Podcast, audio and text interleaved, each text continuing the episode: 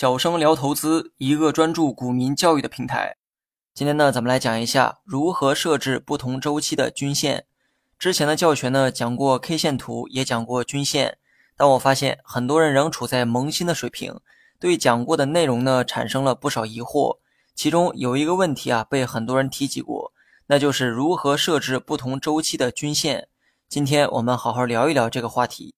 作为新手，你们会翻阅各种关于技术分析的教学，这其中呢有不少教学会利用到 K 线和均线，而某些文章呢为了吸引人们的眼球，运用到的这些指标呢可谓是不走寻常路。以均线为例，多数人习惯参考五日均线，而有些大师们非得用六日均线；多数人习惯参考二十日均线，有些大师啊非得参考二十八日均线。这些看似非同寻常的做法。可把这些新手们耍得团团转，见到了不曾见过的均线，就认为对方呢有着多数人没有的能力。但事实真的是这样吗？也有很多人好奇哈，为什么我的软件上没有六日均线、二十八日均线呢？难道是人家的软件更高级吗？以上这些呢都是新手们会遇到的问题。如果你还没有遇到，说明你可能太新了，还没来得及遇到。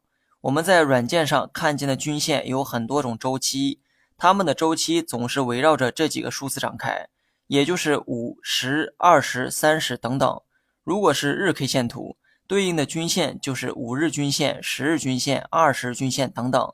如果是周 K 线图，后面的单位就变成了周，也就是五周均线、十周均线等等。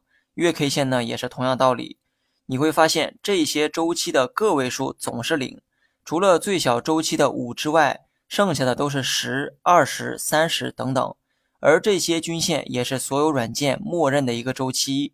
换句话说，无论你用谁家的炒股软件，看到的均线都是以上文中的周期为主。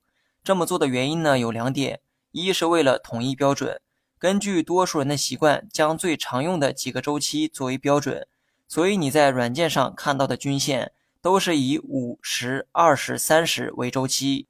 那么另外一个原因呢，是因为这些数字啊记忆起来更加方便，也更利于标准的统一。除了五周期之外，其他周期的个位数都是零，而且均线彼此之间还是整数倍的一个关系。比如五乘二等于十，十乘二等于二十等等。你不用纠结于这些数字之间的规律。我举这个例子是想说明，这些数字啊都非常容易被记忆。也容易被人接受，也更容易标准的统一。所以你即便换了一个炒股软件，系统默认的均线一定还是以五十、二十、三十为准。不信，你们可以实践证明一下。系统默认的均线周期都是为了统一标准，便于大家的参考。但这个并不代表均线只能有这些周期。如果有些人就喜欢六这个数字，他可以设置一条六日均线出来。如果有人喜欢十八，那么也可以设置十八日均线出来。记住，均线只是一种统计方法，目的是为了给人们的投资做参考，其背后的算法都是一样的。所以呢，你想设置任何周期的均线都可以。你没看到以上这些周期的均线，是因为这些周期啊不是系统默认的均线，你自然呢也就看不到。如果你有特殊的个人需求，你可以在软件中设置出你喜欢的均线。无论它是什么周期，都可以被设置。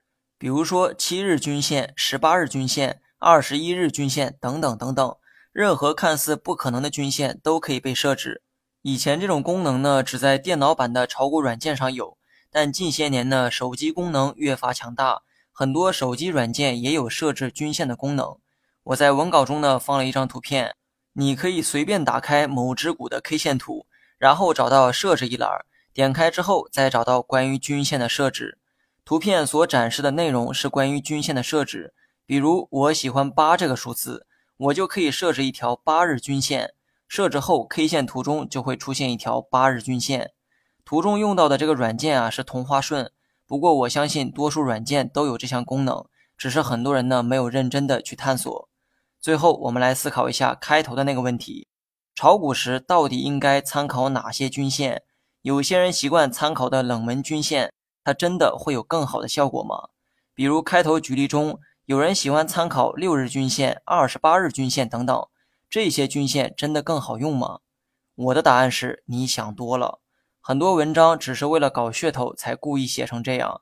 其实参考哪些均线，主要还是看个人习惯。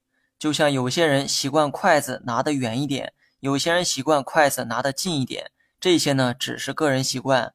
你的目的应该是学会筷子的工作原理，而不是学会别人的习惯。好了，以上是全部内容。最后呢，还请大家帮个忙，给节目一个五星好评。回到节目列表的首页，在列表上方你会看到评价一栏，我期待你们的五星好评。